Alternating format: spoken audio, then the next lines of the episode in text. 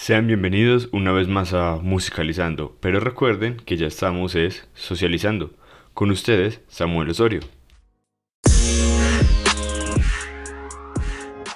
Hoy venimos con una noticia que, bueno, nos puso a temblar a todos.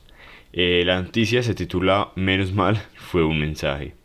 Resulta que a las 4 y 18 de la mañana un fuerte sismo de 5.9, según el Sistema Geológico de Colombia, despertó a muchos. El epicentro del temblor fue en el departamento de Santander, Los Santos, a 139 kilómetros de la superficie. Les voy a contar cómo me encontraba, porque ya los medios oficiales o grandes de comunicaciones tienen la información seria y mucho más detallada.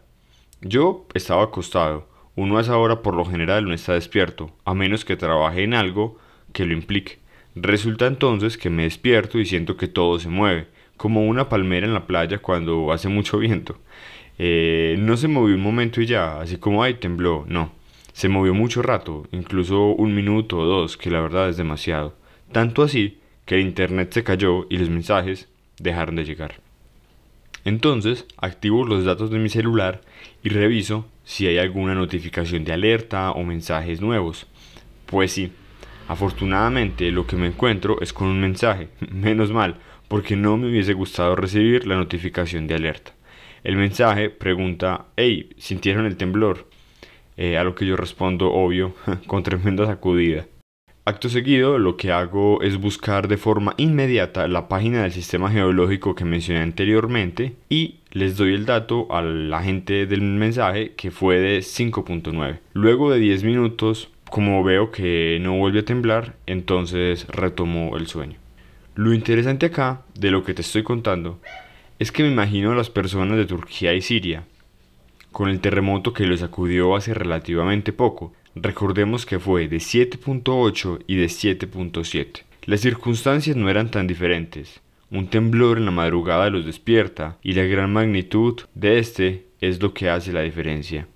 ¿Cuántas personas no alcanzaron a despertar aquella noche en Turquía y Siria y quedaron atrapadas en las escaleras de los edificios o casas tratando de huir? Incluso en sus camas quedaron acostados varios cadáveres.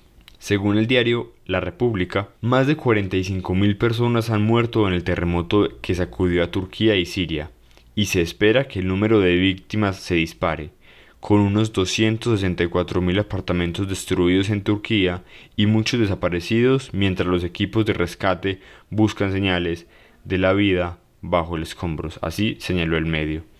Solo ponte a pensar la cantidad de personas afectadas. Ahora, entre muchas cosas, es un error que cometemos los seres humanos. Ya damos por sentado que listo, tembló y todo pasa, a seguir con el día. Pero paremos un momento.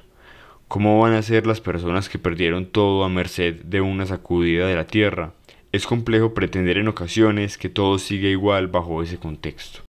De parte de Musicalizando, que recuerda ahora es Socializando, te invitamos a que actives el sistema de alerta contra sismos en tu celular. Pero lo más importante acá es que no dejemos de apreciar y valorar lo que tenemos, porque tal vez, ojalá nunca pase, una catástrofe como la de Turquía nos acuda en Colombia.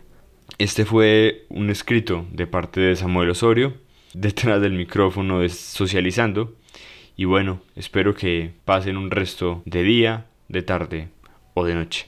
Recuerda que aparezco como Samu-Alejo en Instagram.